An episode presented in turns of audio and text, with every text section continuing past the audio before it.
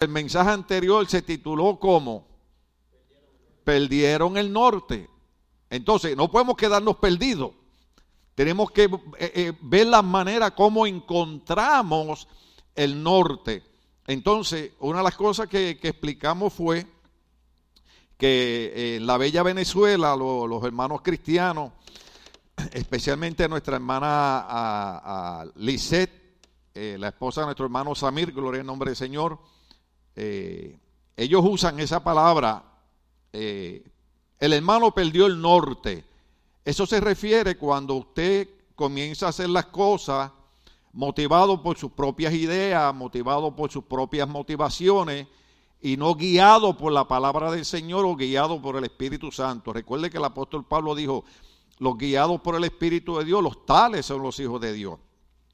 Entonces cuando nosotros comenzamos a hacer las cosas a nuestro antojo, a nuestra manera, y no seguimos instrucciones, no seguimos eh, eh, eh ¿cómo podría decir?, consejos adecuados, pues perdemos el norte. Entonces hoy queremos hablar encontrando el norte. Ahora, yo le envié un pedacito nada más de una foto a los muchachos, no sé si la tienen ahí, que la puedan poner. Gloria al nombre del Señor. Ahí dice eh, Texas Value, prensa viva, eh, los cristianos han sido eliminados o quitados de la parada de Navidad en la ciudad de Taylor. Navidad sin cristianos. El año que viene, que eso es dentro de un par de días, yo les voy a pasar el video completo donde están en la ciudad de Taylor, en Texas, eh, haciendo una demostración y una conferencia frente a la casa alcaldía. Eso es el City Hall. Porque hay un grupo de políticos que dicen que todo el mundo puede dar parada y todo el mundo puede hacer desfile y que en Navidades se puede hacer un desfile de fiestas, de celebración de fin de año, pero no un desfile en el cual se mencione la persona de Jesucristo. O sea, eso es imposible. Porque la razón por la que se celebra Navidad es porque a alguien se le ocurrió tratar de, quitar el paganismo y tratar de quitar la idolatría de la adoración al Dios Sol y se agarró ese mismo día que ellos usaban, que era el 25 de diciembre, para enseñar que el sol de justicia, dice la Biblia, es Jesucristo. Entonces, no es el día que nació Cristo, sino el acto de que Él nació. Entonces, eh, Navidad significa natividad, nacimiento de nuestro Salvador llamado Jesucristo. Por eso ese hermoso coro de los viejitos en Puerto Rico, tú dejaste tu trono de gloria y tu corona para venir a morir por mí. Entonces, estamos en una época, en una sociedad, en el siglo XXI, donde la sociedad prácticamente ha perdido el norte. Pero no solamente la sociedad. La mayoría de los cristianos y muchas iglesias, estoy hablando en términos generales, ¿cuántos saben que yo he explicado aquí siempre que cuando yo hablo, hablo en términos generales? O sea, yo, yo, yo, yo no hablo de todo el mundo. Hay personas que se sienten acusadas, hay personas, bueno, se, se siente así, tal vez Dios está tratando con usted, pero yo no predico por nadie en particular, yo predico por toda la iglesia. Mi intención siempre ha sido eh, ayudar eh, y cooperar para que la iglesia crezca, que usted encuentre el norte, por así decirlo. Pero muchas muchas iglesias en términos generales y muchos cristianos han perdido el norte y necesitamos encontrar nuevamente el norte. Hay un pastor afroamericano en Texas que se llama T.D. Jake. Menciono el nombre porque es cierto, lo escuché, lo grabé. Y él dijo esto. Hace como 10 años que lo dijo, yo lo tengo grabado todavía. Mientras los cristianos están con celos, con envidia, con peleas. ¿Se acuerda cuando el apóstol Pablo le escribía a la iglesia de Corinto que decía, ustedes que hablan en lengua, ustedes que profetizan, ustedes que tienen los dones del Espíritu Santo, eh, eh, se pasan con celos, con envidias, con peleas. Es más, tengan cuidado que no se coman los unos a los otros. Entonces TDJ decía, Mientras los cristianos están peleando y, dividiendo iglesias y atacándose los unos a los otros, el diablo está haciendo reuniones de unidad para destruir las iglesias y destruir el cristianismo, especialmente en Estados Unidos. ¿Y qué ocurre? Que estamos viendo ahora mismo que, por ejemplo, en las tiendas les tienen prohibido a los empleados decirle a ustedes feliz Navidad o Merry Christmas. ¿Cómo le dicen? Happy Holidays. Entonces uno de momento piensa decir Happy, happy Holiday to you too, pero de momento uno recuerda y dice, oh, Merry Christmas. Porque eh, eh, han tratado de quitar la palabra de Merry Christmas. Porque toda esta fiesta, todas estas luces, todos estos árboles, nosotros no adoramos el árbol, nosotros no adoramos las luces, lo ponemos porque se ve lindo, como que trae, trae un ambiente de, unidad, un ambiente como de un poquito de más amor, a pesar de que a veces trae un poquito de sentimiento, ¿no? Pero de todas maneras como que eh, la familia tiende a unirse un poquito más. Aparte de eso, engordamos un poquito más, alabado sea el Señor. Eh, eh, la, la, doctora me dijo a mí, no puede seguir rebajando. Y entonces, eh, Jacqueline hizo arroz con gandules. ¿Verdad que le quedó rico? Porque le enseñó Luchin, que está con el Señor. Esa viejita, esa negrita, era una general haciendo arroz con gandules. Entonces, pues, le compramos unos pasteles al pastor Noel, que los hace tipo viejita también. Entonces, mi esposa me dijo, no puedes comer carbohidratos, no puedes comer esto, no puedes comer lo otro. Entonces yo le dije, recuerda que la doctora dijo que yo no puedo seguir rebajando. Es menester, diría el Señor Jesús, que engordéis cuatro o cinco libras. Y basado en ese argumento bíblico, me dejaron comer arroz con gandules y pasteles. Pero tuve la bendición que ayer mi esposa pues salió y ya quien le estaba dando un tratamiento y unas cosas y, me mandaron una foto de toda la crema que tenía en la cara ahí y yo pensé que era una momia lo que estaban... Eh, eh.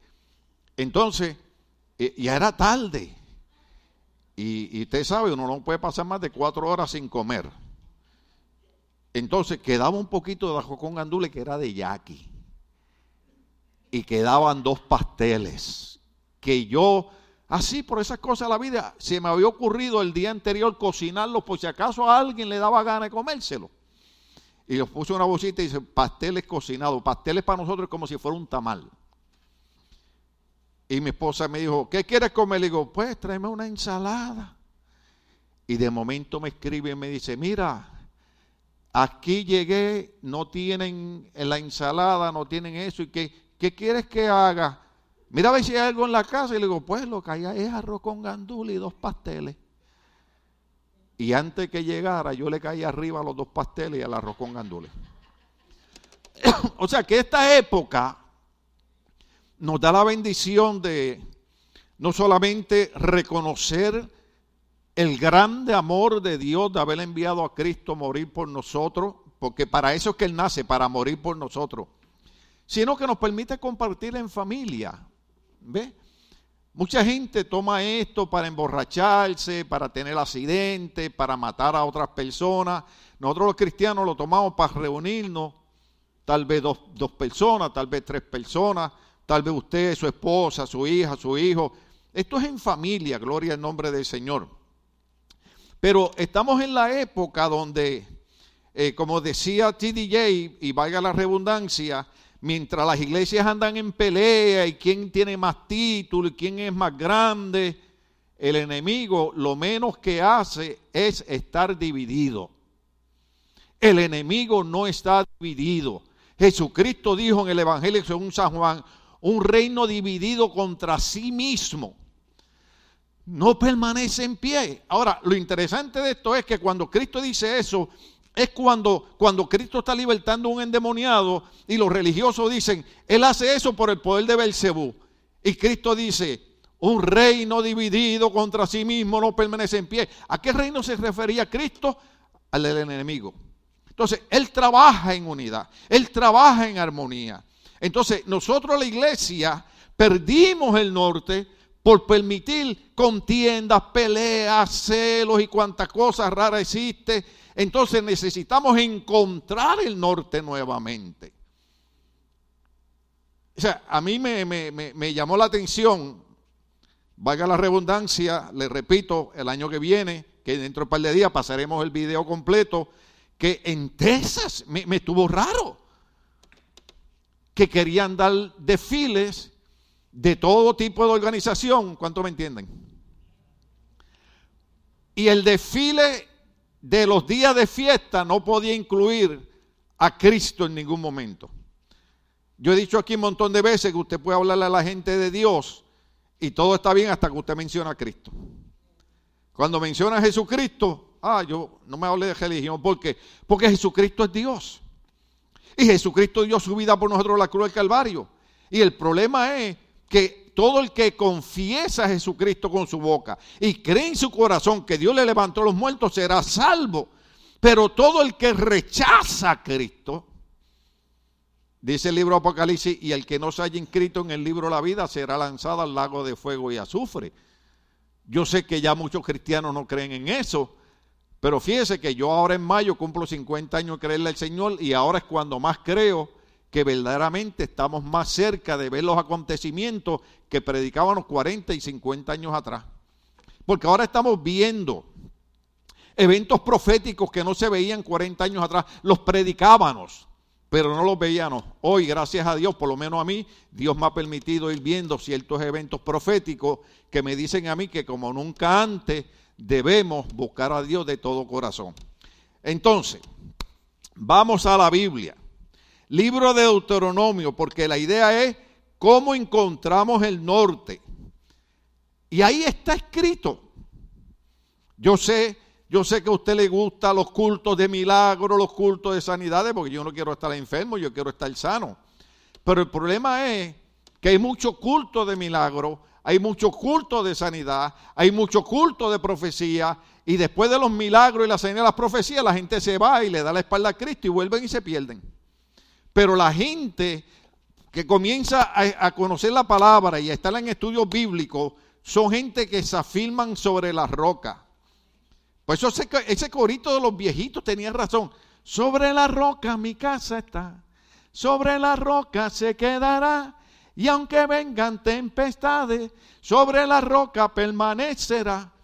¿Por qué? Porque eran viejitos que no tenían la teología que tenemos nosotros, pero tenían la seguridad y la firmeza de que ellos tenían que permanecer sirviéndole a Dios, vieran milagros, no vieran milagros, estuvieran sanos, estuvieran enfermos. El apóstol Pablo, yo se lo he dicho a ustedes, mencionó un montón de veces, he aprendido a contentarme cualquiera sea mi situación. Déjeme decirle eso nuevamente. Pablo decía, he aprendido a contentarme cualquiera sea mi situación. Cuando tengo dinero estoy contento, cuando no tengo dinero estoy contento. Cuando estoy sano estoy contento. Cuando estoy enfermo estoy contento. Cuando las cosas están bien estoy contento. Cuando las cosas salen mal estoy contento. De tal modo que cuando él y Sila estaban en un cepo, en una cárcel encadenado, la Biblia dice que a medianoche cantaban corito.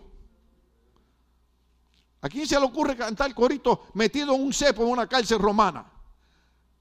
Pero Pablo decía, aún en medio de estas cadenas y en medio de este cepo y en medio de esta cárcel y con esas policías, eh, Dios sigue siendo soberano. Y mientras cantaban coritos, por eso es que vamos a seguir con el libro Apocalipsis en los himnos. Mientras cantaban coritos, pasaron unos ángeles, se abrieron las rejas y ellos salieron como si nada hubiera pasado cantando coritos. Y hay veces que los hijos de Asaf están cantando y la gente está ahí. Pero escuchan aquel que no se entiende lo que canta y ahí se vuelven locos. Y en la iglesia que estamos cantándole a aquel que puede abrir las puertas que están cerradas. No lo hacemos. Fíjense que hay veces que es solamente adorar a Dios. Hay veces que solamente cantar coritos de alabanza a Dios, lo que hace que ocurre el milagro en nuestras vidas. Entonces, libro de Deuteronomio capítulo 8, verso 1 al 18. ¿Cuántos están listos para estar aquí hasta la despedida de año? Qué bueno que hay una hermana que está en el espíritu. Los demás saben que yo que estoy bromeando, gloria al nombre del Señor. Nada más va a estar hasta 10 minutos antes de despedida de año. Mire, mire lo que... Déjeme explicar algo. Nosotros vivimos de la cruz para acá. Cuando usted estudia teología, usted estudia lo que se llaman dispensaciones o épocas. ¿Verdad? La dispensación de la inocencia, cuando Adán y Eva no habían pecado. Después la dispensación de la conciencia, cuando ya sabían lo que era pecado. Y así eventualmente, hay, algunos dicen que hay siete, otros dicen que hay nueve. Y hay diferentes dispensaciones. Entonces está la dispensación de la ley, que es el Antiguo Testamento, y la dispensación de la gracia, que es el Nuevo Testamento. Ahí estamos nosotros. Pero no significa que no haya cosas en el Antiguo Testamento que sean importantes para nosotros vivir por medio de ellas, porque la Biblia dice en el Nuevo Testamento que las cosas que ocurrieron en el Antiguo Testamento eran sombra de lo que habría de venir. O sea, todo lo que estaba en el Antiguo Testamento era una idea, e inclusive cuando usted lee el libro de Hebreo, la Biblia dice que la ley era un ayo, un ayo es un tutor. La ley era un tutor mientras venía Cristo. ¿Qué hacía la ley? La ley nos iba preparando para que cuando Cristo viniera no malinterpretáramos la gracia redentora de Cristo. Déjeme repetir eso. La ley nos preparaba para que cuando viniera la gracia redentora de Cristo no la malinterpretáramos. Porque la gracia lo que nos da es la libertad de nosotros decidir vivir una vida correcta delante de Dios y no decir como Dios me salvó por gracia y como Dios es bueno y Dios amor, yo puedo vivir la vida loca. No, Dios nos salva por gracia para que tengamos el poder de vivir una vida correcta. ¿Cuántos estamos aquí? Entonces, explicando eso, Dios le habla a su pueblo en Deuteronomio y le dice, cumple fielmente. ¿Sí? Todos, ¿cuánto? No, no, porque hay algunos que dicen que los diez mandamientos no. Cumple fielmente, diga conmigo fielmente. Eh, eh, esa palabra es importante tocarla porque una de las cosas que ha hecho posible que muchos cristianos pierdan el norte es que han perdido la fidelidad a Dios. Estamos aquí todavía. Entonces, nosotros queremos que encontrar el norte. Entonces, hay un montón de puntos, pero vamos a tomar ese como el primer punto. El primer punto para encontrar el norte nuevamente, o sea, encontrar la guianza de Dios, encontrar la vida que Dios quiere que nosotros vivamos, aunque la gente nos critique, aunque la gente no nos entienda, es cumplir fielmente, con fidelidad, todos los mandamientos que hoy te mando. Para encontrar el norte nuevamente, tenemos que cumplir fielmente todos los mandamientos que el Señor nos mandó. Pero oiga esto, ¿cuántas veces yo he dicho, hermano, a veces yo digo cosas que usted se puede sentir mal, que usted se puede sentir ofendido, pero por favor comprenda que la idea no es ofenderlo, la idea no es hacerlo sentir mal, la idea es despertarlo y empujarlo para que usted eche hacia adelante. Yo agradecería eso. Yo agradecería que alguien me dijera a mí, mira, tú puedes lograrlo, tú puedes hacerlo, tú puedes llegar. ¿Ustedes no se han dado cuenta de lo que ha estado pasando últimamente eh, eh, en la NASA? Que el montón de ingenieros que están haciendo ahora satélites que están tirando al espacio son hispanos los que lo están haciendo. Entre ellos, gloria a Dios, algunos puertorriqueños también hay, ¿verdad? Otras nacionalidades, pero yo tengo que defender la mía. Nadie se ofende por eso. Me paso defendiendo a los mexicanos, me paso defendiendo a los guatemaltecos, defiendo a los hondureños. Entonces, deme un ratito para mí también. Pero, ¿qué significa esto? Que a muchos de nosotros nos vendieron, esa es la palabra que usamos en Puerto Rico, nos vendieron la idea de que los hispanos éramos de segunda clase, de que los hispanos éramos menos. Y yo siempre he dicho que los gringos lo que pasa es que son más listos que nosotros. Por ejemplo, yo le dije a ustedes que hace par de meses yo vi unos muchachos hispanos trepados en un techo, poniendo un techo sin nada amarrado. Usted ve un gringo, me perdona los gringos, trepado en un techo, ¿qué es lo primero que tiene puesto? Lo que llaman en inglés un harness. Tiene un cinturón puesto con una soga amarrada que si resbala y pierde el equilibrio queda colgando, pero no se cae y se mata o queda paralítico. Pero no son más inteligentes que nosotros.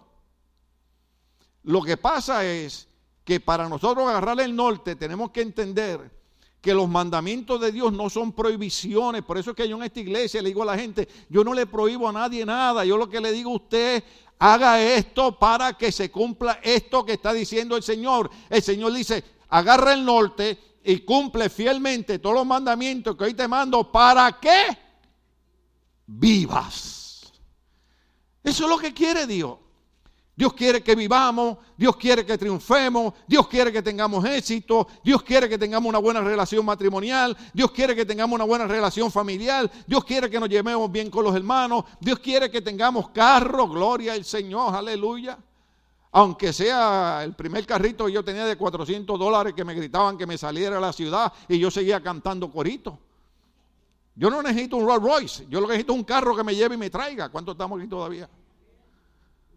Hay hermanos que ven que otro hermano se compra un carro nuevo y, la envidia los carcome. Dale gracias a Dios que el hermano tiene un carro nuevo. ¿Sabe por qué? Porque eventualmente tu carrito viejo se va a transformar en uno nuevo también. Si yo guiaba un carro, yo guiaba un carro que yo traje de Puerto Rico, hermano, que un pastor amigo mío me pidió un favor de llevar a un evangelista que es tremendo predicador. Y aquel carro estaba dañado el tren delantero y cuando uno lo guiaba el carro temblaba y bailaba el twist. ¿Cuántos se acuerdan del twist? Y, y aquel predicador me dijo, mira, reprende este espíritu de pobreza. Así me dijo. Pero ¿sabe qué hizo? Cuando terminó de predicar, la ofrenda que le dieron en la iglesia, me la dio a mí. Le dije, usted me puede criticar todo lo que quiera. Pero lo que yo quisiera ahora es eh, ver dónde él está para invitarlo que venga a predicar. Para decirle, ¿te acuerdas del carro aquel que bailaba el twist?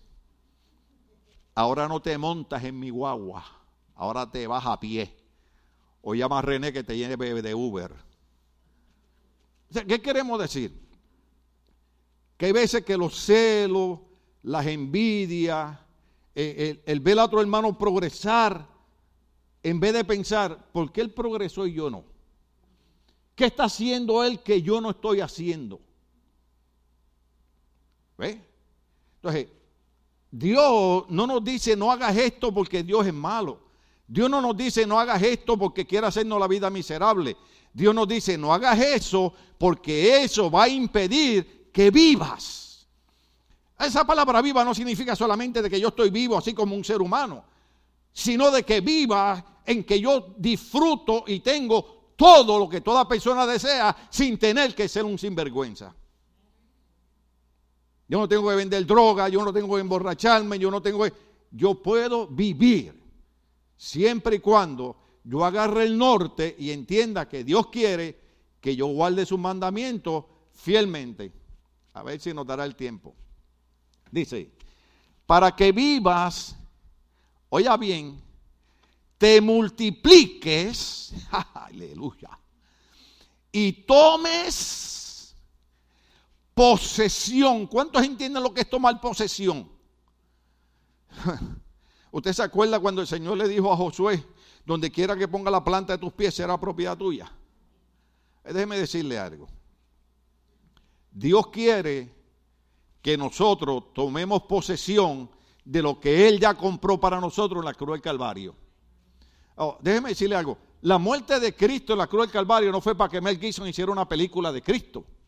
fue para que nosotros agarráramos el norte y entendiéramos que su muerte nos garantizaba a nosotros poseer, obtener lo que necesitáramos en la vida.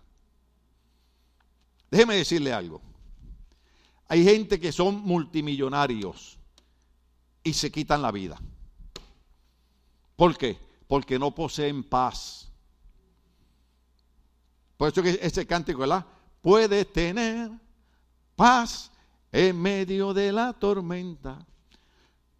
Cuando Dios habla de poseer, nos está diciendo que podemos tener casa, carro, trabajo, dinero, de todo, sin tener que vivir en pecado. Pero la gente le tiene miedo a la iglesia. ¿Ve? Porque la gente quiere estar metido en lo que es momentáneo, en lo que es pasajero. Dios quiere que nosotros tengamos lo que es eterno. Por eso te mando para que viva, te multipliques y tomes posesión, oiga bien, de la tierra que el Señor juró ante a tus antepasados. Yo no sé, yo no sé si usted recuerda que en una ocasión yo le dije que yo estaba orando y yo sentí que el Espíritu Santo habló a mi corazón y me dijo, me has preguntado varias veces que te he dado palabra profética y no las has visto cumplirse. Porque muchas palabras que yo te he dado a ti, la, la van a ver tus hijos y la van a ver tus nietos.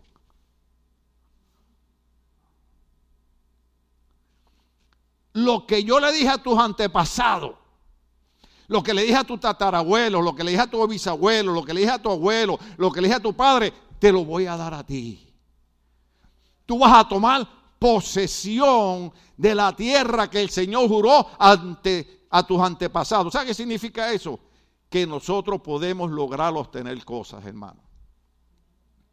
Yo sé que es feo decir esto, yo sé que es feo decir esto. Ayer me llamó el muchacho minor para la construcción de la casa. Voy a hacer un arreglo en el segundo piso. Eh, me llamó alguien y me dijo, la casa más bonita de todo el vecindario es la tuya. Tienes una casa de dos pisos, siete cuartos. Ponga la dirección de mi casa en, su, Google para que usted vea cuánto vale la casa. Y usted dice, ay, pues es que no me gusta escuchar lo que esto es un arrogante. No, lo que estoy tratando de sembrar en ti que lo que a mí, a mi esposa y a mis hijas nos costó creer años atrás, lo vemos manifestado ahora, porque cuando nos preguntan por nuestra casa, es más, una persona se sorprendió en una reunión que es Realtor, porque le dijimos, no, nuestra casa está saldada, y que su casa está saldada, sí, nuestra casa está saldada, pero, pero, pero si eso toma 30 años, nosotros la pagamos en 15. ¿Por qué? Porque Dios dice, si tú cumples mis mandamientos fielmente, vas a tomar posesión de la tierra que he jurado ante tus antepasados. O sea, yo no estoy hablando cosas locas, hermano, estoy hablando cosas que hemos experimentado, que hemos vivido. Yo sé que ustedes conocen mi vida, que yo he pasado por, por, problemas, por dificultades, por, por, por dolores, por lágrimas, pero eso no cambia de que Dios sigue siendo soberano y que Dios sigue siendo estando sentado en el trono de poder y de gloria y que Dios sigue cumpliendo sus promesas. El caso es que cuando estamos en el dolor y estamos en la lágrima, dudamos de Dios. Y preguntamos de Dios. Por eso es que yo le dije a ustedes que cuando mi hijo fue llamado a la presencia del Señor, yo me agarré de Job capítulo 9, cuando Job decía, busco a Dios en el norte, busco a Dios en el sur, busco a Dios en el este, busco a Dios en el oeste y no lo encuentro. Si lo encontrara, yo le preguntaría y yo sé que él me contestaría. Pero mire lo que dice Job. No está en ninguno de esos sitios que he mencionado. Pero Job dice, pero él sabe donde yo estoy. Mientras yo cruzaba por ese dolor, mientras yo cruzaba por eso, mientras la gente me criticaba, habían dos cosas que se estaban manifestando. Una, Dios sabía dónde yo estaba. Y número dos, es verdad que era con lágrimas que yo predicaba, Pero la gente no se daba cuenta de, de algo, que yo seguía obedeciendo a Dios. ¿Cuántos me vieron llorar predicando? Pero seguía obedeciendo a Dios. Otros se enojan con Dios, abandonan a Dios, le dan la espalda a Dios. Y Dios me dijo en una ocasión, en medio del dolor, me dijo, te quiero donde te he plantado. Ahora estoy orando para que me plante en Florida, ¿no? Pero, pero hasta ahora, con lágrimas, con dolor, yo seguí obedeciendo a Dios. Y yo sé que yo prediqué un mensaje cuando, cuando mi hijo cumplió nueve años, que muchas personas tal vez me criticaron, otras personas eso, pero era importante decirle esas cosas porque yo no las estaba diciendo por mí, las estaba diciendo para prepararle el alma, el corazón y la mente de ustedes, para que cuando venga un momento de dolor ustedes sepan que hay un Dios que aún en medio del dolor sigue estando con nosotros y que Él prometió y dijo, nunca te dejaré, nunca te desampararé. Ese, ese es Dios por eso es, por eso es que es peligroso. Yo sé que hay que tener cultos de alabanza y de brincar y de danzar. A mí me gustan esos cultos. Pero el problema es que cuando nosotros acostumbramos a la iglesia a depender de brincos y saltos, cuando viene el momento del problema y del, dolor, dan un salto para el mundo. Pero cuando usted educa a la iglesia en la palabra, en medio del dolor, en medio de la angustia, es cuando usted entiende el Salmo 23. No porque el Salmo 23 todos los hermanos se lo saben de memoria, creo yo. Alguien que me ayude a recordarme el Salmo 23. Jehová es mi pastor y nada me faltará. En lugares de delicados pastos me hará yacer junto a aguas de reposo, me pastoreará, confortará mi alma. Y hay una parte que dice, y aunque yo ande en valle de sombras y de muerte, aunque yo ande en valle de sombra y de muerte, tú estarás conmigo. ¿Cuándo fue que el salmista entendió que Dios iba a estar con él? En el valle de sombra y de muerte. ¿Qué es lo que entendía el salmista? Yo puedo estar en el valle de sombra y de muerte, pero Dios... Usted, se recuerda, recuerda en una ocasión, usted sabe más Biblia que yo, había una guerra entre el pueblo de Dios y el pueblo enemigo, y entonces el pueblo enemigo eh, eh, hablaba de, los montes y hablaba de los llanos. Y, y, bueno, y hay que hacer una estrategia. Tal vez si nos vamos a los montes o si nos vamos a los llanos, destruimos al pueblo de Israel. Y de momento se levanta un profeta y dice, Pueblo de Israel, es importante que sepan que Dios es Dios de los montes y también es Dios de los llanos. Iglesia, ministerio, logo, es importante que entendamos que Dios es Dios de los montes y es Dios de los llanos. Dios es Dios en la abundancia y es Dios también en la escasez. Yo estuviera en una iglesia como esta, yo estaría dando gracias a Dios. Porque yo me quería en una iglesia donde si me peinaba para atrás, iba para el infierno. Si me peinaba para el lado, iba para el infierno. El único salvo sería Raf.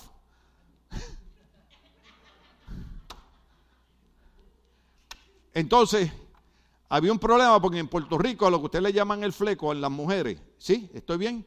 Aquí al frente, nosotros le decimos la pollina. Entonces, las muchachas que se cortaban la pollina porque ya le caían los ojos, las ponían en disciplina. ¿Sabes lo que era disciplina? Que estaban seis meses sin poder cantar al frente, sin recoger la ofrenda, sin hacer nada. Entonces, usted vivía con un miedo y usted vivía con... Entonces, usted está en una iglesia donde le estamos diciendo que Dios es Dios de los montes y es Dios de los llanos. Y que Dios está contigo cuando tú estás en el palacio, pero también está contigo cuando estás en el valle de sombra y de muerte. Pero Él nos dice, para tú agarrar el norte, tienes que empezar a guardar mis mandamientos fielmente. No es de tu estado de ánimo. Si todos tenemos nuestros arrebatos, o sí o no. Todos tenemos nuestros arrebatos, pero con Dios cálmese. Ojalá y me dé tiempo llegar a, a, un libro que quiero llegar aquí. Pero con Dios cálmese. Alguien me dijo a mí, mira Tim Mejía, yo puedo hacer lo que me dé la gana porque hasta tú mismo has predicado que Dios no le quita la salvación a uno. Y le dije, claro, Dios no te quita la salvación. Un hijo mío, no importa lo malo que haga, seguirá siendo hijo mío hasta que yo me muera. ¿Cuánto estamos aquí? Ahora le dije, y ojalá llegue a ese libro, le dije, el problema es que Dios no me quita la salvación, pero Dios corrige. Y las correcciones de Dios duelen. ¿Mm? ¿Se acuerdan de sus mamás? Y de sus papás y de las abuelitas. ¿Ah? Dios no te quita, Dios te dice, yo te sigo amando, papá. Mamita, yo te sigo amando pero te voy a dar cuatro fuetazos. ¿Cuánto estamos aquí? Dios no te va a quitar la salvación, pero te va a corregir. ¿Por qué? Porque Dios quiere que tú vivas, Dios quiere que tú tomes posesión de todo lo que Él ha prometido en su palabra. Mire, Dios no me tiene que profetizar a mí por medio de nadie. Yo lo que tengo que hacer es abrir el libro de Dios y entender que cada letra que está escrita ahí ha sido inspirada por el Espíritu Santo y que cada promesa que está ahí, yo no sé si usted la quiere entender o no, pero cada promesa que está ahí es mía. Cuando yo era un jovencito, a los 22, 23, 24, 25 años, cuando yo leía la Biblia, yo no la leía en plural, yo siempre la leía singular. Yo leía la Biblia como que era yo nada más que estaba Dios hablándole. Y por eso voy para 50 años sirviendo a Dios. Y he pasado luchas y batallas y guerras y aquí estoy. Y yo he visto cientos y cientos y cientos de cristianos que Dios los ha bendecido y se apartaron del Señor, murieron de sobredosis de drogas, murieron alcohólicos, los mataron en la cárcel y aquí estoy yo todavía. Para la gloria del Señor. No, me, no soy mejor que nadie, simple y sencillamente es que agarré el norte y empecé a vivir fielmente obedeciendo la palabra del Señor y Dios me ha bendecido. Pues la gente confunde las bendiciones. La gente confunde bendiciones con riqueza. ¿Usted sabe lo que es tener un matrimonio bueno? ¿Sí? ¿Usted quiere mejor cosa que eso? ¿Ah? que los únicos problemas que yo tengo con mi esposa es, ahí había un dulce y ahora no está. O sea, ¿qué más felicidad usted quiere? Que usted tenga un buen matrimonio. Que, que, agárreme la onda aquí. La hermana es una persona y el hermano es una persona. Y Dios une dos personas diferentes de caracteres diferentes y los hace uno.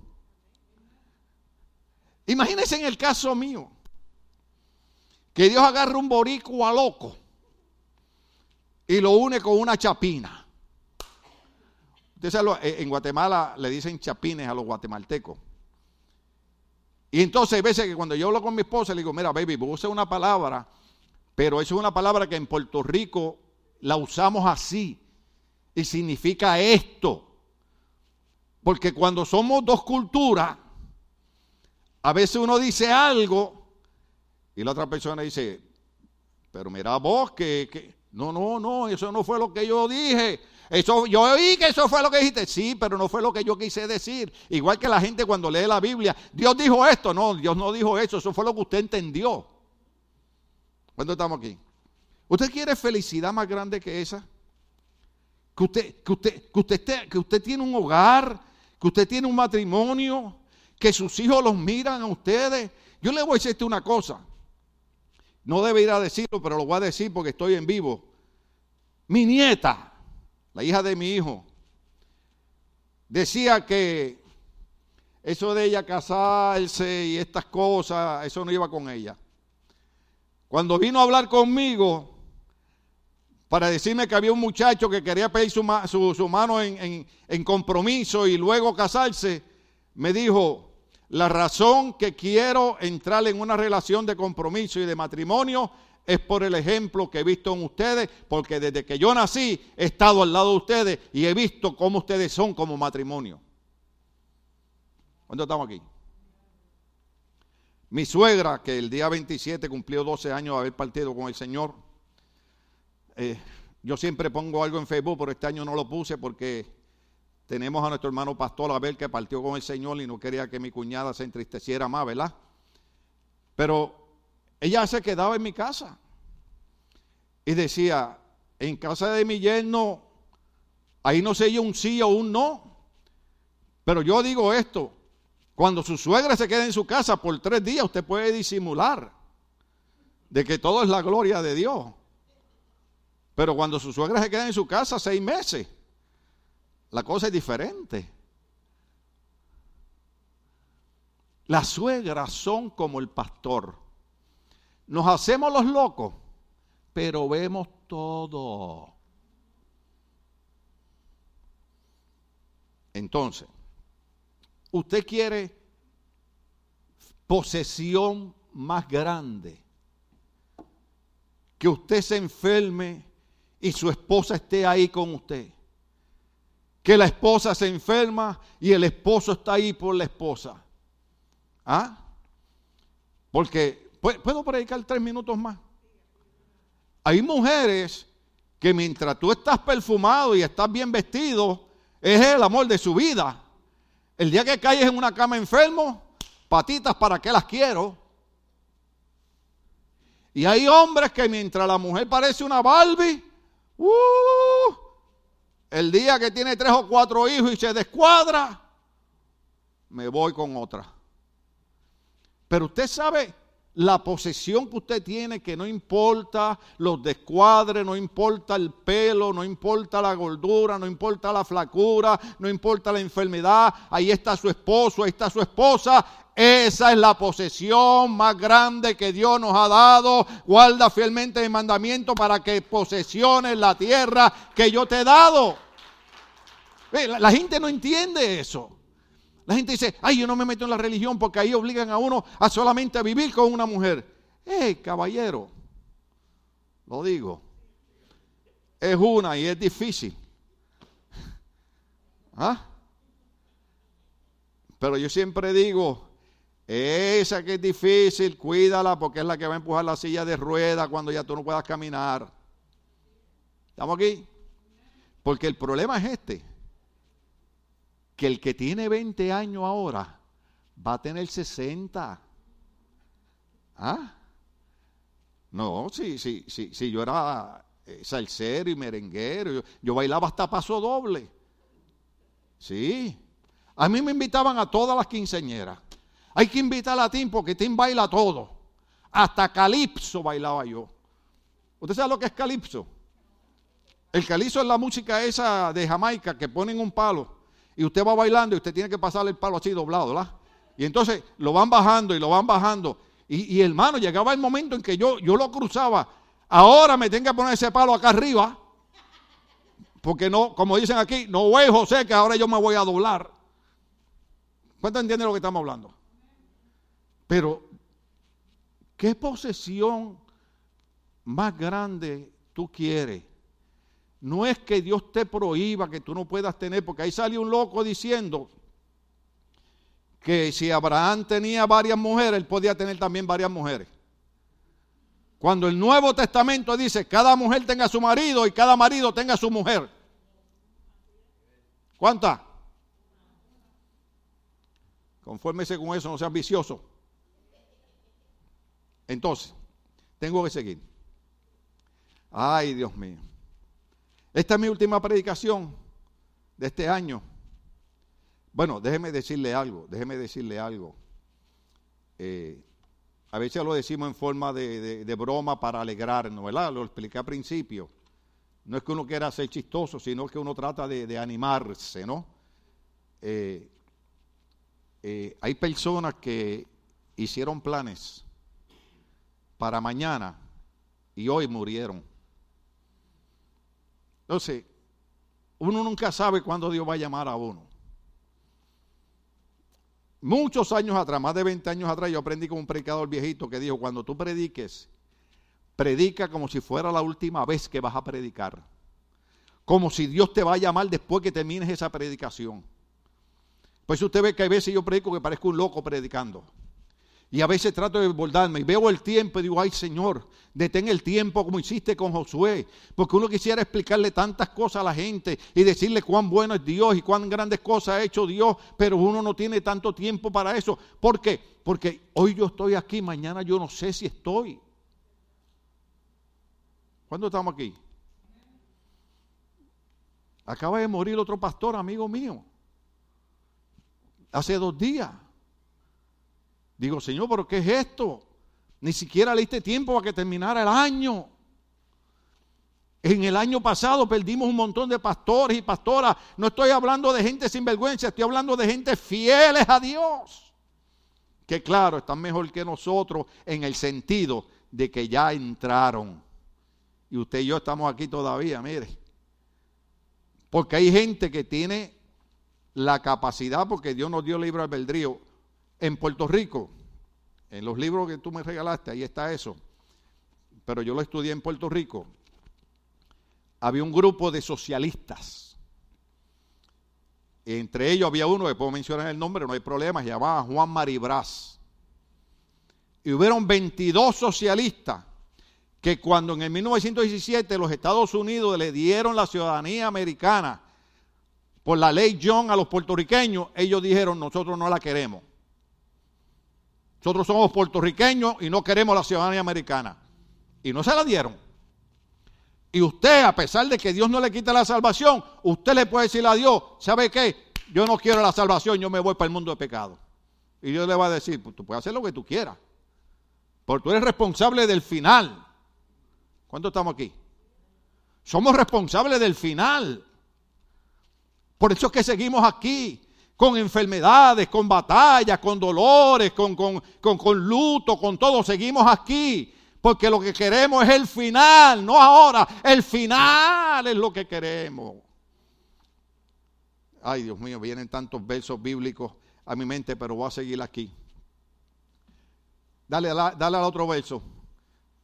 Voy a tener que dejarlo para el año que viene, pero recuerda que durante 40 años el Señor tu Dios ¿Quién? El Señor tu Dios te llevó, no fueron ellos, fue Dios quien los llevó. El Señor tu Dios te llevó por todo el camino del desierto.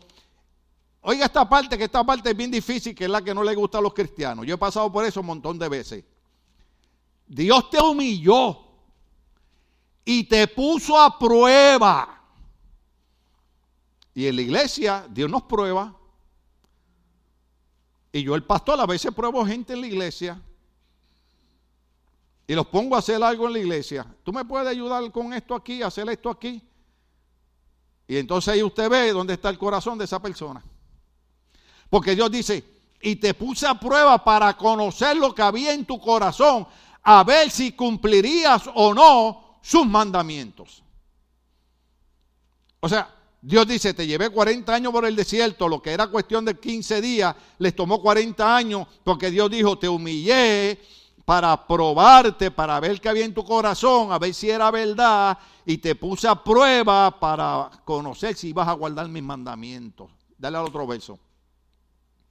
Porque el mensaje es agarrando el norte. Te humilló y te hizo pasar hambre, pero luego te alimentó con maná, comida que ni tú ni tus antepasados conocían. De hecho, maná significa, ¿qué es eso? Cuando ellos vieron el maná dijeron, ¿qué es eso? Alimentó con maná, comida que ni tú ni tus antepasados conocían. Lo que te enseñó que no solo de pan vive el hombre. ¿Se acuerda en Lucas capítulo 4, verso 4? Cuando el diablo tienta a Cristo y le dice, si eres el Hijo de Dios, convierte esas piedras en pan. Cristo recordó Deuteronomio capítulo 8, por eso fue que yo dije al principio que hay cosas del Antiguo Testamento que son efectivas en el Nuevo Testamento. Porque en el Nuevo Testamento Cristo usó el Antiguo Testamento para decirle al diablo, escrito está, no solamente de pan vivirá el hombre. Ahora esta parte es importante. Que no solo de pan vive el hombre, sino de todo lo que sale de la boca del Señor. Dale. Durante esos 40 años, ese es uno de los milagros que predicó un hombre una vez, que es impresionante. Durante esos 40 años no se te gastó la ropa que llevabas puesta. ¡Wow! 40 años con la misma ropa y no se le gastó. Ni se te hincharon los pies. 40 años en el desierto. Reconoce en tu corazón que así como un padre disciplina a su hijo, también el Señor tu Dios te disciplina a ti. ¿Lo dijimos o no lo dijimos hace un rato? Una vez Dios me enseñó algo. Porque usted sabe que el chico malo de la película siempre es el pastor. Por eso no hay cosa más bella que los pastores. Porque todos los problemas que usted tiene, el responsable es el pastor. ¿Ve? Usted se metió 15 tamales a las 12 de la noche, amaneció con dolor y por culpa del pastor. ¿Ve? Entonces, yo le dije a ustedes ahorita, yo le dije a ustedes ahorita, que aunque el Señor te quita la salvación, te corrige. Entonces, hubo una persona que estaba en un problema y yo quise meter la cuchara. En Puerto Rico decimos, me quise meter a ayudarle en el problema. No, hay personas que uno las puede ayudar porque hay problemas que son naturales, hay accidentes, hay enfermedades. Pero esta persona estaba en un problema y yo me iba a meter a ayudarlo y el Señor me dijo, aguántate, no te metas porque yo lo estoy disciplinando. Y esa persona se fue de la iglesia y yo estaba en problemas y el pastor no me ayudó y el pastor no esto. Lo que él no sabe es que Dios me habló a mi corazón y me dijo, no te metas que yo lo estoy disciplinando. Porque hay gente que Dios tiene que disciplinarlos.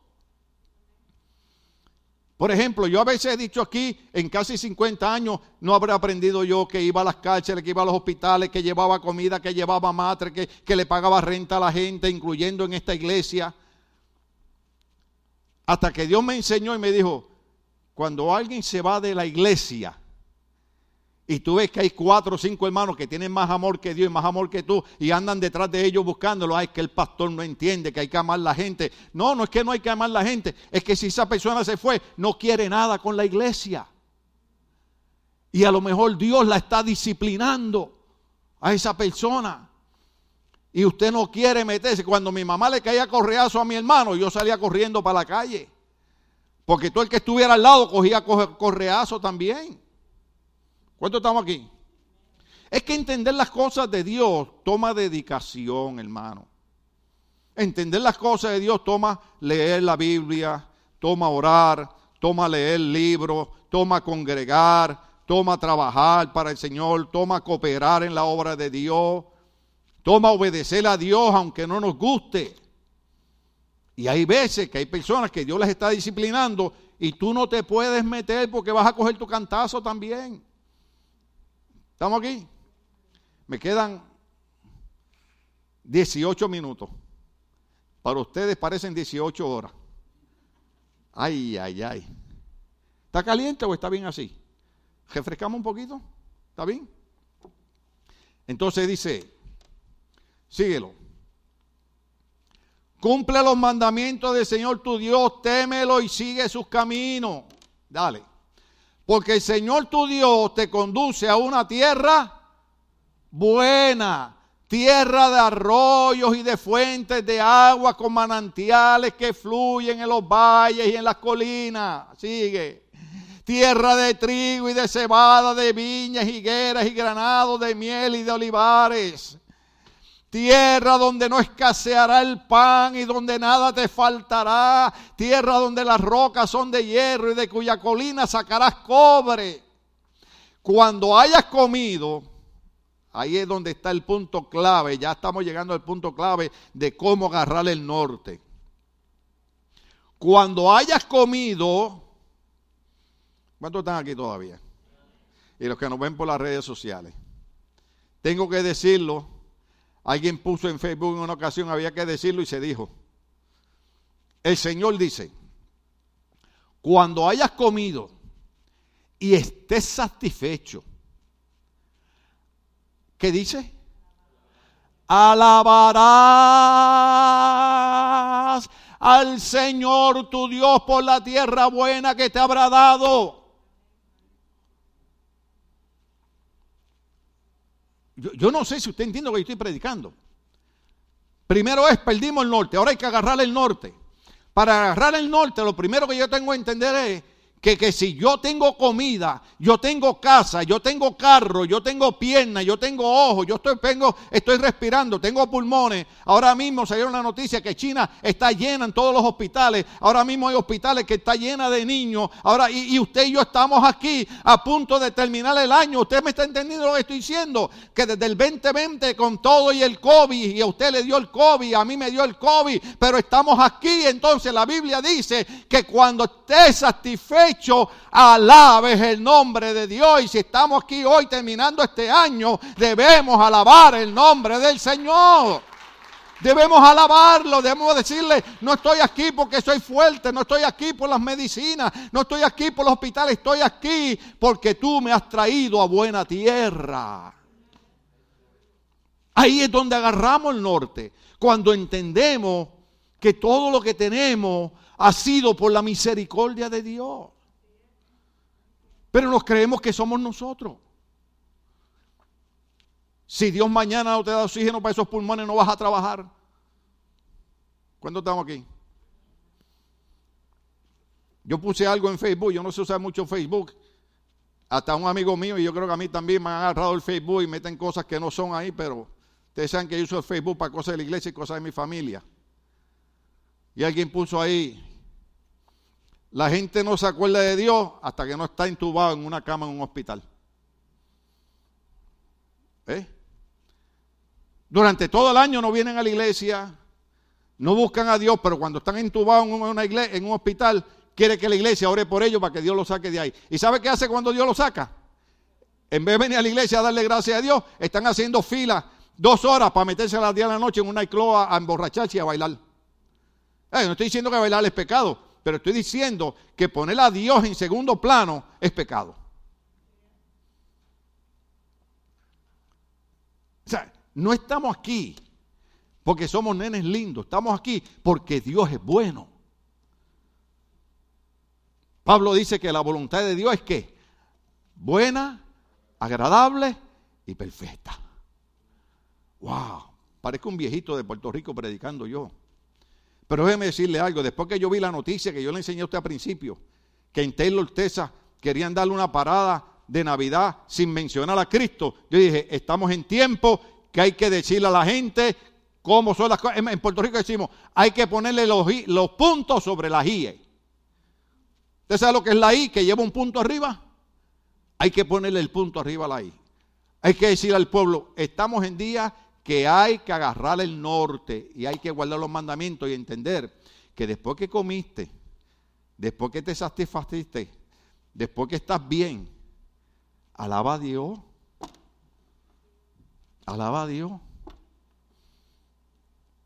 Hasta hay un cántico de, un muchacho que cuando yo estaba cruzando por las primeras operaciones de cáncer en el 2006, eh, no le puedo decir que era lo que yo tenía que hacer porque por ocho meses tuve que estar haciendo unas cosas propias en mi casa de medicamentos, bien dolorosas. Y mientras, y mientras yo hacía ese tratamiento, yo ponía el cántico de este hermano que decía, alaba a Dios, alaba a Dios. Y mientras yo hacía ese tratamiento bien doloroso, yo ponía el cántico de alaba a Dios. 2006. Estamos terminando el 2022 y aquí les estoy diciendo que voy a seguir alabando a Dios porque Dios sigue siendo bueno, bueno, bueno. Hay tantas cosas que hablar, tantas cosas, Maldonado, que podríamos decir, tantos testimonios que, que cada uno de ustedes tiene. Cada uno de ustedes podría estar aquí predicando y diciendo todas las cosas que Dios ha hecho por ustedes. Nos esmeramos, los jóvenes dicen, no me gusta la iglesia porque siempre nos están regañando. No, no, no, no, no, no. Diría un, viejito, mil veces, no, no los estamos regañando. Queremos que tengan posesión de la tierra y vivan bien. Es lo que queremos para usted. Yo siempre le decía a mis hijas, no me venga aquí con un novio que le gusta estar metido en los nightclubs emborrachándose porque eso es problema, me vas a meter en problema. me va a meter en problemas. Porque el día que uno de mis yernos levante la mano para golpear a una de mis hijas, hasta ahí le llegó la mano. ¿Cuántos estamos aquí? Ay, pastor, yo creía que usted tenía amor. Sí, por amor es que lo estoy haciendo, por amor a mi hija. Usted se casó con una mujer, se casó porque la ama y prometió delante de Dios y delante de los testigos, delante del juez o delante de quien sea, que le iba mal y le iba a cuidar y le iba a proteger en las buenas, en las malas, en la pobreza o en la riqueza, en la salud o en la enfermedad. ¿Dónde estamos aquí? Yo siempre digo, y muchos de ustedes, yo no soy el único, muchos de ustedes vienen de hogares donde hubo alcoholismo y vieron ese sufrimiento. Yo vi a mi madre llorar, llorar por el alcoholismo de mi padre, llorar por la drogadicción a la heroína de mi hermano, llorar por el alcoholismo de mi otro hermano, llorar porque ya yo iba por el mismo camino de ellos. Entonces cuando viene Cristo y entra en escena y Cristo viene y cambia y te dice agarra el norte, guarda mis mandamientos para que viva y tengas posesión de la tierra que te llevo y te voy a dar para que estés satisfecho y después que te dé todas esas cosas, solamente lo único que te pido es que alabes mi nombre. Wow. Alaba mi nombre. Pero como estamos ahora en la generación de cristal, ya no se puede predicar. Yo hablaba, yo hablaba con el hermano mío que cumplió 75 años, ahora el día, el día 28 también, igual que, que Cindy. 75 años. Le dije, oye, te tiraste tres pesetas arriba. Y empezamos a hablar de la gente que tiene otra orientación sexual diferente, ¿no?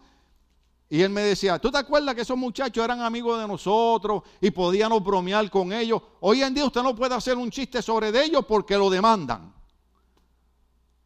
Es increíble. Pero pueden criticar a los cristianos, pueden hablar mal de los cristianos, pueden poner la bandera de ellos en cualquier lugar, pero la de los cristianos no. Pues aunque nos critiquen, tenemos que entender que Dios nos llamó a agarrar el norte y que no importa lo que la gente haga, Dios quiere que nosotros alabemos su nombre porque Él nos va a dar lo que necesitamos para que estemos satisfechos. Mm. Mire lo que dice. Pero ten cuidado, ¿ten qué? Ten cuidado de no olvidar al Señor tu Dios. Ten cuidado. ¿Sabes lo que significa eso?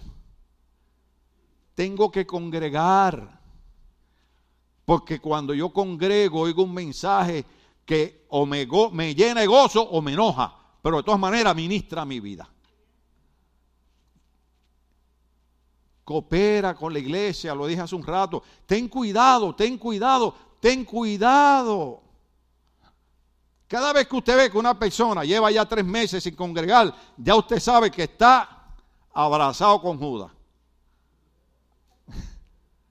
¿Ya? ¿Ya? Háblele del Señor.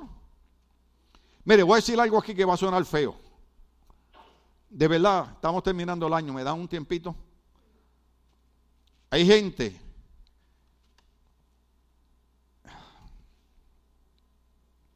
Lo voy a poner de una manera porque, ¿verdad? Dije ahorita que el, pastor siempre es chico malo a la película. Hay que aprender a confiar en Dios. Cuando el apóstol Pablo dice, mi Dios pues suplirá todo lo que os falte conforme a sus riquezas en gloria. ¿Sabe lo que me está diciendo? Ten cuidado de no abandonar a Dios por estar trabajando tanto y haciendo tanto dinero cuando Dios te ha prometido suplirte lo que te haga falta conforme sus riquezas en gloria. Entonces, hemos perdido la fe en Dios. ¿Les puedo confesar algo? Yo soy el pastor de la iglesia, yo estoy pensionado de la Douglas. Dios trató conmigo varias veces. Te quiero tiempo completo en la iglesia, te quiero tiempo completo. Y yo, no, Señor. No, porque lo primero que dice es que los pastores se roban el dinero. Luego la gente, mientras está contenta contigo, diezman y ofrendan. El día que predicas algo que no le gusta, se van de la iglesia. Y entonces ya no desayuna, ya no almuerza, ya no come. ¿Cuánto estamos aquí? dije, Señor, yo puedo trabajar en la Douglas, salgo a las tres y media, puedo orar, leer la Biblia y predico por la noche. Y el Señor me decía, te quiero tiempo completo en el altar, te quiero tiempo completo en el altar. Yo hacía miles de dólares, Raf, miles de dólares. En Navidades, antes era la McDonald's Douglas, hacían, ahí trabajó tu cuñada. Ahí, ahí hacían lo que llaman el famoso shutdown. Cierran la fábrica. Entonces vienen y te dicen, a mí me lo decían, a mí me decían José, porque ese es mi propio nombre. Eh, José, do you want to work Christmas week? ¿Quién quiere trabajar en Christmas week? Pero yo ganaba 20 dólares la hora. Y en Christmas week, cada hora era triple. ¿Sabes lo que estoy diciendo, verdad? Que 8 horas eran 60 dólares cada hora. Saque la cuenta a, a 60 dólares la hora por una semana completa. ¿Ah? Pregúnteme ahora cuánto yo gano aquí la hora.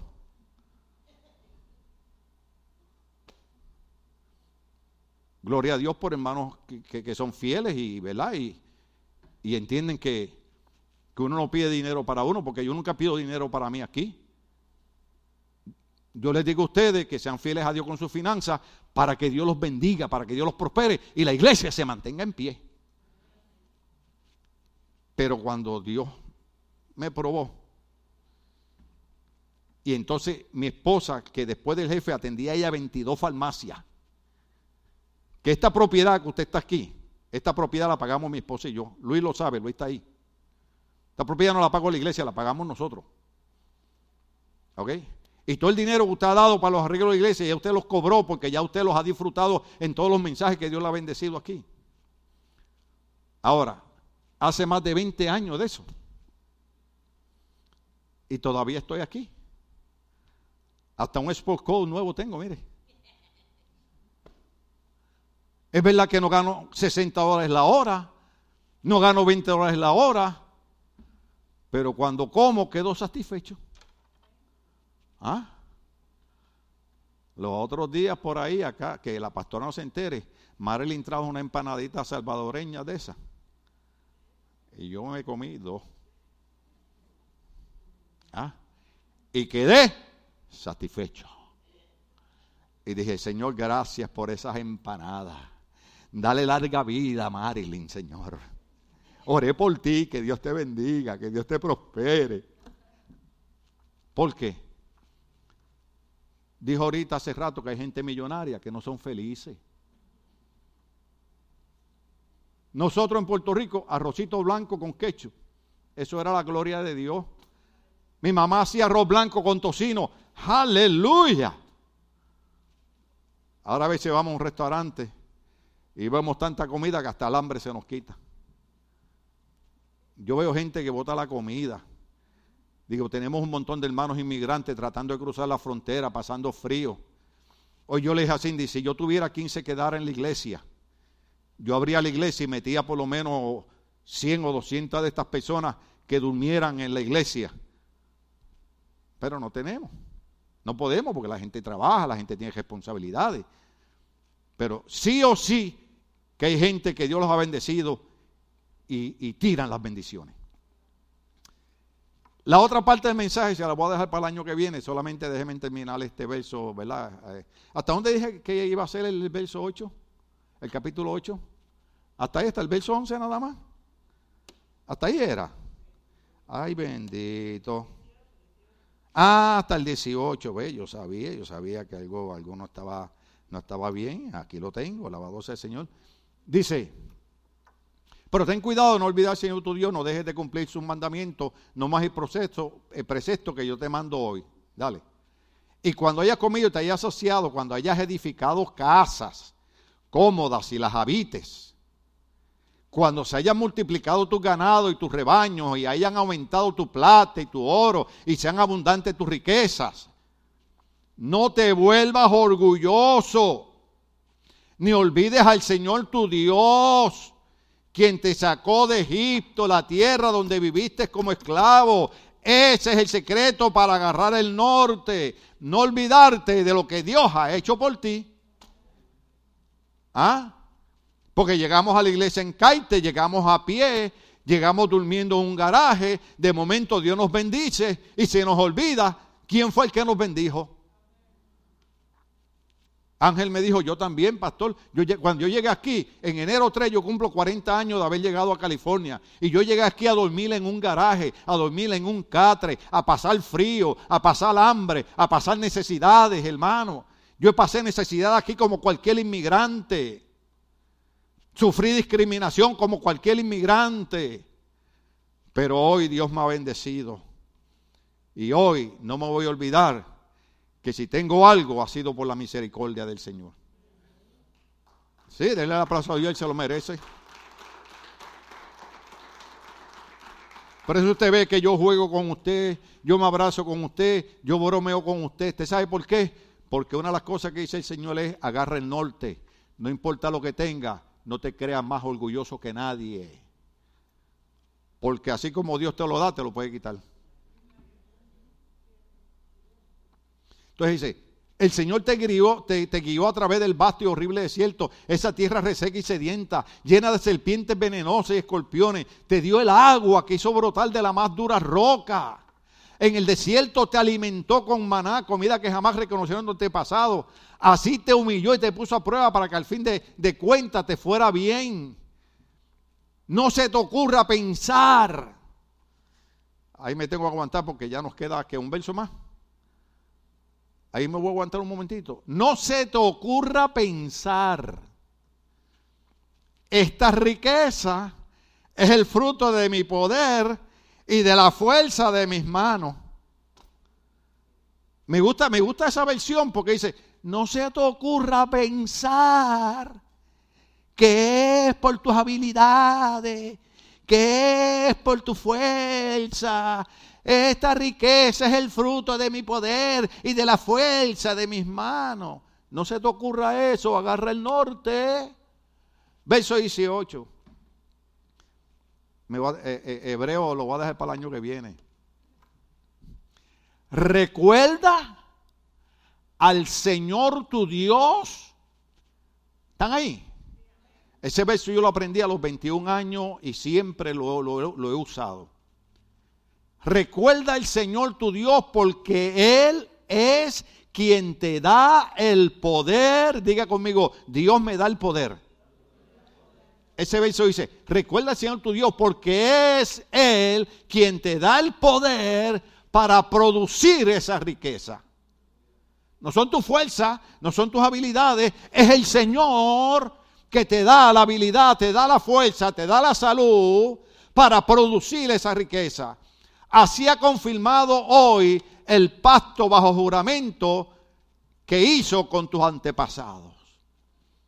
Así es como agarramos el norte, volviendo a servirle a Dios con todo nuestro corazón y reconociendo que no son nuestras habilidades, que no son nuestra fuerza, que es Dios quien nos da el poder para hacer riquezas. ¿Sabe qué significa eso? Que tú puedes lograr todo lo que tú quieras en la vida siempre y cuando tú agarres el norte y obedezcas los mandamientos de Dios. Porque Dios promete, oiga ver lo que dice, Dios promete, te voy a dar las fuerzas. Ay,